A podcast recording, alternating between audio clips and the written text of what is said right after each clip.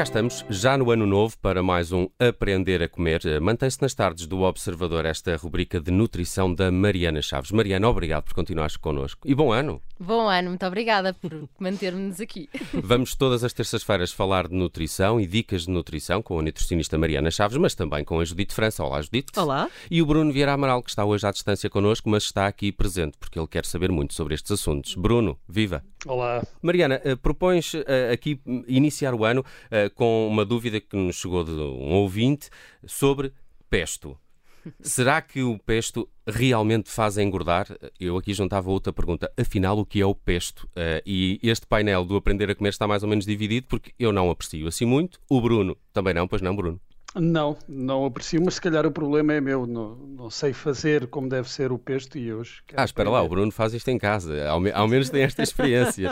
A Judite gosta, a Judite gosto, gosta de gosto. pesto e a, e a Mariana uh, uh, também. Uh, vamos a essa pergunta do ouvinte, mas, mas se calhar comece, começar, Mariana, o que é afinal o pesto? Olha, um, o pesto, na realidade, pode ser muitas coisas, porque o pesto o que significa é uma palavra italiana que significa esmagar.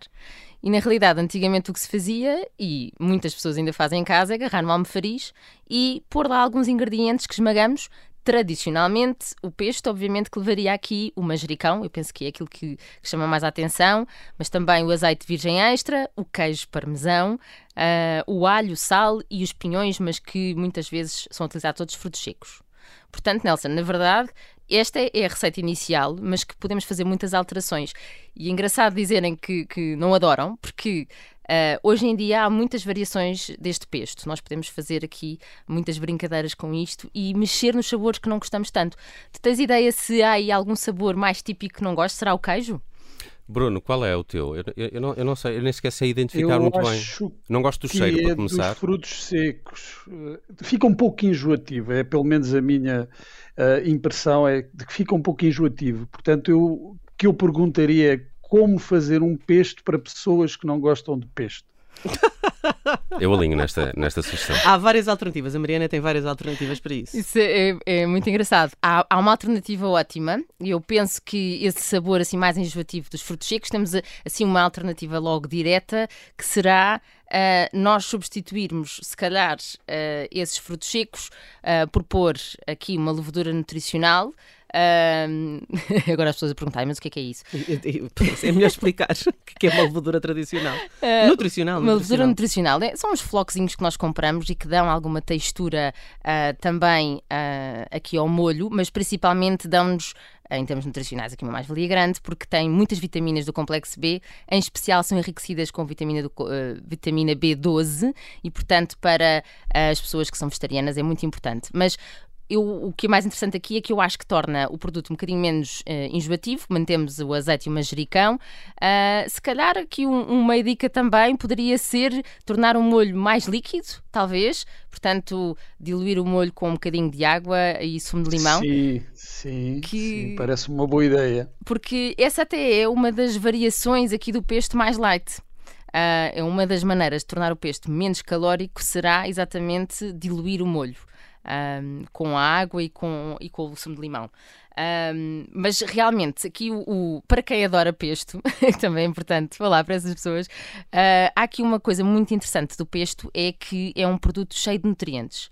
Um, nós muitas vezes ouvimos as pessoas a falarem que têm medo de consumir molhos porque se, são considerados altamente energéticos, portanto, que engordam, não é? Logo esse rótulo que levam em cima, que a densidade energética é enorme, mas é muito importante percebermos que, por colher, quando pomos uma colher deste molho numa massa, ou numa, num peixe, uma carne, ou numa sanduíche até, estamos a falar de pôr aqui muitos nutrientes uh, dentro desse prato. Calorias boas, é isso? Calorias boas, não calorias vazias. Uh, e esse é um conceito que, que, vale a pena porque nós não comemos só para nos saber bem, também também deveria ser por nos fazer bem em algumas alturas. Eu penso às vezes, por exemplo, a diferença entre um molho branco, não é? Que as pessoas olham também como sendo um molho altamente energético e que não nos faz bem à saúde, e depois, se calhar, não sei, põem no mesmo patamar este pesto, que na realidade para mim são coisas opostas. Uh, porque aqui estamos a falar, claro que por uma colher de sopa, estamos a falar aqui de umas 58 quilocalorias. Isto, para as pessoas entenderem, isto é um iogurte. Uhum. Portanto, isto não é uma coisa altamente calórica. Uma pessoa não olha para um iogurte a achar que está a comer uma sobremesa, não é? Uma fatia dourada. Mas, uh, na verdade, para além destas calorias que estão inerentes a este produto um, e que muitas vezes uma colher de sopa faz diferença para envolver uma massa ou um frango, uh, estão aqui também micronutrientes, estão aqui uh, nutrientes que têm uma relevância enorme para a nossa saúde, uh, como sendo, por exemplo, se, manter, se mantivermos o queijo, um, aqui o parmesão é uma excelente fonte de cálcio, aliás, é das melhores fontes de cálcio. Em Itália dá-se aos bebés, a partir do, do, primeiro ano de idade, uma colher de café de parmesão por dia para ter as necessidades de cálcio que precisam. E, portanto, uma receita em regra leva ali umas 50 gramas de parmesão, que é bastante, eu concordo, uhum. podemos diminuir isto para 25, mas se levar 50, já estamos a falar de 50% da necessidade de cálcio que uma pessoa tem. Portanto, se aquele pesto durar para 3 dias, quer dizer, mais uh, outra fonte alimentar de, de cálcio e já completaram o que necessitam diariamente.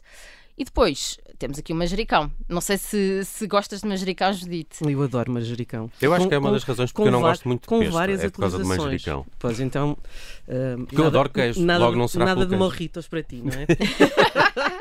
Mas olha, então para o manjericão temos aqui outra solução, que é assim, dá para fazer com kale, que é claramente o vegetal que mais nutrientes tem lá dentro, portanto dá a cor verde e não dá esse sabor tão forte, um, mas também dá para fazer com ervilhas, por exemplo.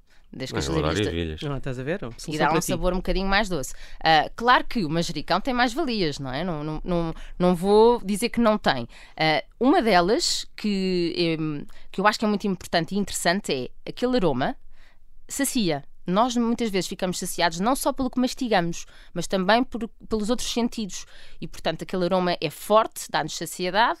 E depois, sendo uma folha verde, é rica em vitamina K.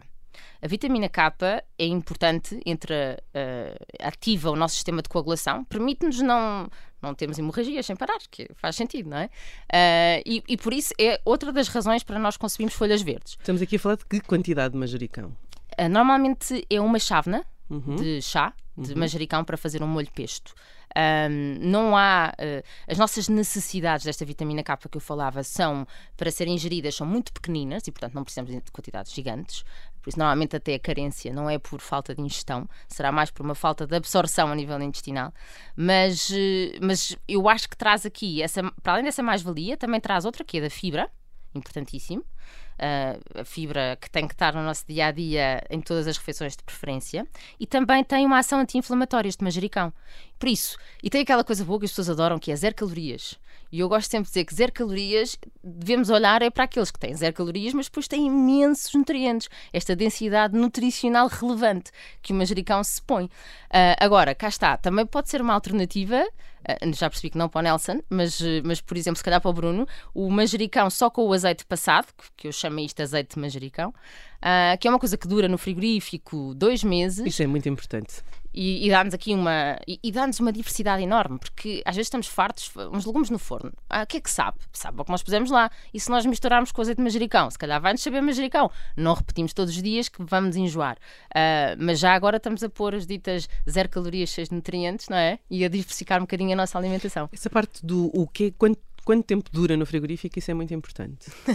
e olhando aqui para, para, para outras alternativas, um, como é que podemos fazer com que dure mais tempo no frigorífico para estar sempre à mão, não é? Essa, essa é a vantagem. Sim, sem dúvida. Eu, eu acho que, uh, primeiro, o guardar logo a seguir a processar. Processar significa, neste caso, moer, não é? Podemos fazer numa almofariz ou num, numa trituradora pequenina.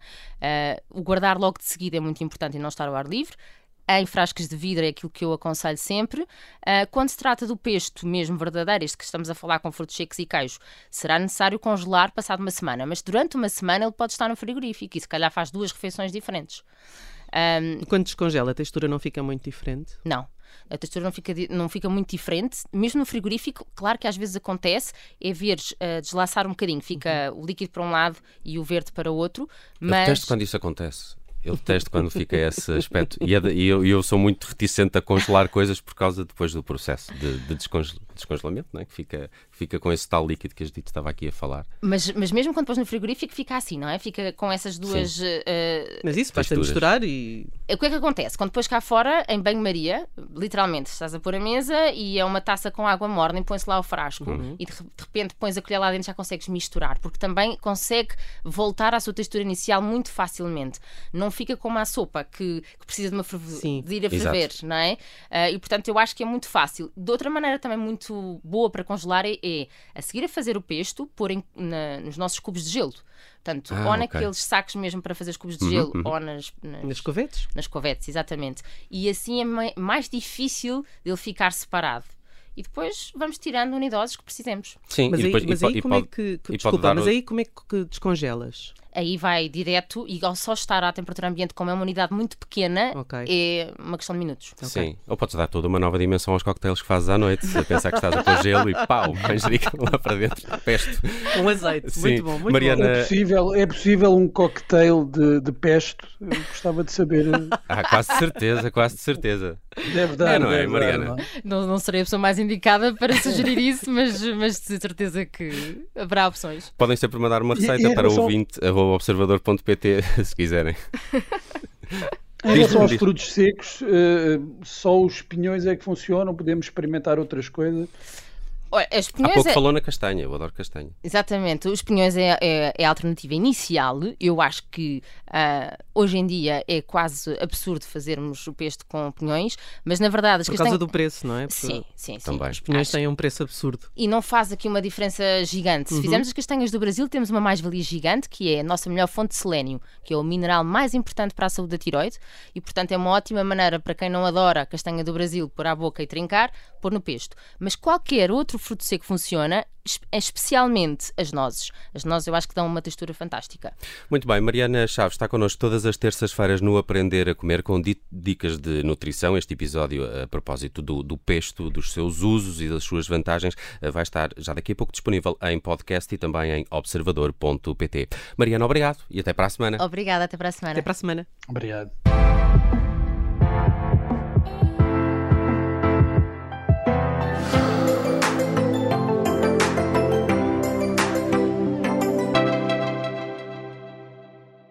Obrigada por ter ouvido este podcast. Se gostou, pode subscrevê-lo, pode partilhá-lo e também pode ouvir a Rádio Observador online em 98.7 em Lisboa e em 98.4 no Porto.